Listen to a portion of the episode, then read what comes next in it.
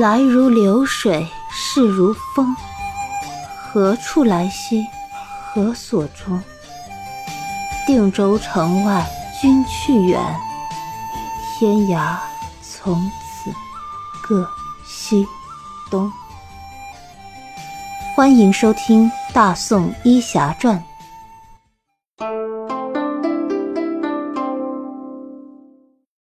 第八十四集《余生》。耶律婉清正在焦急的等待着寻人的消息，忽然有人来报后山发现了大批的宋军伤兵。耶律婉清急忙吩咐萧达贵带人前去查看，并且要把人都带回来，不得伤害。这一天过得很煎熬。到了傍晚，寻人的消息还没传来，萧达贵先回来了。一同回来的还有三百多宋军的伤兵。耶律婉清走到这些面色不善的伤兵面前，说道：“我是大辽的随国公主，说话算话。我可以让你们保住性命回到家乡，不过你们要据实回答我的问题。”伤兵们都不言语。耶律婉清也不看他们，自顾着说：“其实也不算是问题，我只是想证明一下我的猜想。你们说与不说，我都不会为难你们。不过你们也不想让你们的英雄连姓名也被埋没吧？”众伤兵还是沉默。耶律婉清继续说：“你们是不是定州军？昨夜偷袭我大辽营寨的，是不是叶禅？”伤兵中的那名军官说道：“是又怎么样？”耶律婉清把目光看向他，问道：“你们留下来是不是为了掩护其他的人逃跑？”“就算是吧。”“他们跑了多久了？”“哼，已经快两天了，你们追不上了。”伊鲁婉清听了，对这些伤兵说：“你们为了不拖累同伴，留下来与我们周旋。”你们都是勇士，我大辽最敬佩勇士。你们会平安回家的。说完，吩咐萧达贵道：“不要为难他们，把他们带回定州。”萧达贵知道公主的心思，点头道：“遵命。”这些宋军的伤兵本来是抱着必死的决心。在被辽兵发现的时候，因为一个个都是身上有伤，所以也做不出什么有效的抵抗，很快就成了辽军的俘虏。他们本来以为会受尽折磨和凌辱，却没想到遇到这么一个令人琢磨不透的辽国公主，竟然还要带他们回家，这真是太意外了。哎，对了。那个叶大夫呢？听那公主的话，叶大夫好像是昨夜只身一人袭击了辽营。这宋军的重伤兵环顾了一下周围的情形，虽然说是经过了打扫，但是这辽营之中啊，还能看出被火烧过和被马匹踩踏过的痕迹。不用说呀，这都是昨夜那场夜袭留下的。这叶大夫也真是太神勇了，只是不知道他现在怎么样了呀？耶律婉清回到了帐篷，召集了姚撵部落的各路统领前来议事。他让姚撵部落留下一路人马，运送姚撵红烈的遗体和辽军的伤兵，先回到姚撵部落的地盘儿。其他人要尽快赶回定州前线，稳住定州的战局，以免让宋军先得知了消息，趁己方军心不稳再发动个突袭。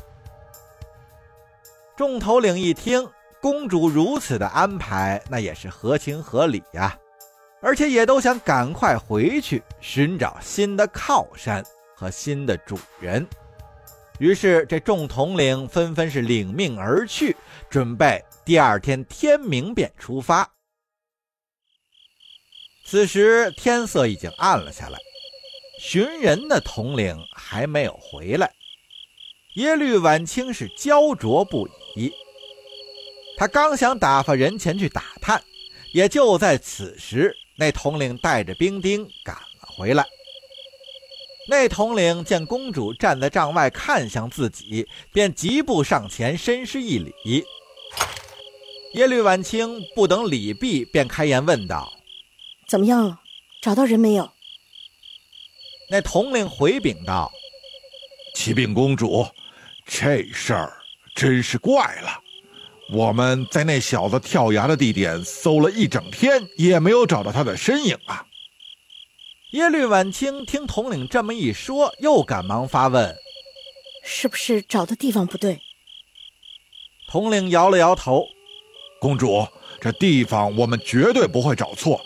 就在当天的晚上，我们派出去寻找那小子的两名士兵也是失足落崖，不过那两名士兵都摔死了。”尸体也找到了，就是没找到那小子的踪迹。耶律婉清听了，这心里说不上是什么感觉了，大概是喜忧参半吧。喜的是叶禅可能并没有死，可忧的是，毕竟到现在叶禅是不知所踪啊。在这荒山野岭之中，也不乏有凶猛的野兽。谁知道他会不会成为这些猛兽的口中餐呢？那统领偷眼观瞧，见公主的神色有些不自然，他也吃不准公主的心思，也不敢多问。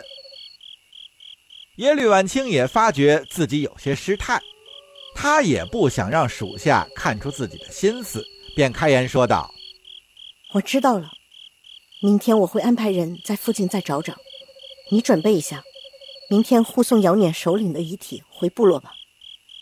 那统领虽是不情愿，但也是没有办法，他可不敢抛下姚碾红烈的尸体去寻找和巴结新的主人，也只能是点头领命而去了。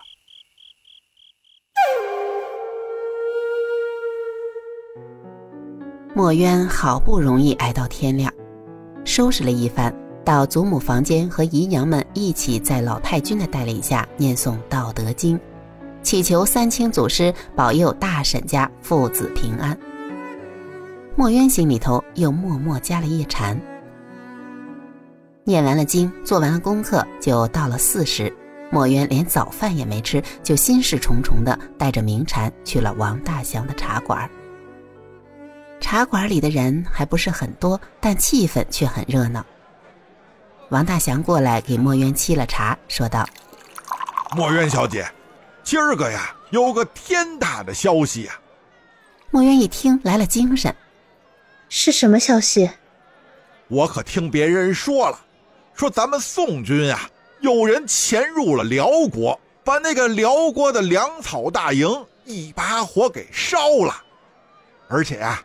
据大家的推测，这极有可能就是咱们定州的人马干的。墨渊心想：齐州、涿州失陷已久，哪有人会组织策划这类行动？以父亲的用兵之道，他肯定不会困守。在挡住敌人的锋芒之后，他肯定会有所动作的。但以父亲的性格和作风，此类危险的行动，派出去的人肯定是两位兄长。说不定叶禅也在其中。昨晚的梦境难道真的预示着什么吗？莫言想到这里，心中顿时忐忑起来，脸色也变得有些苍白。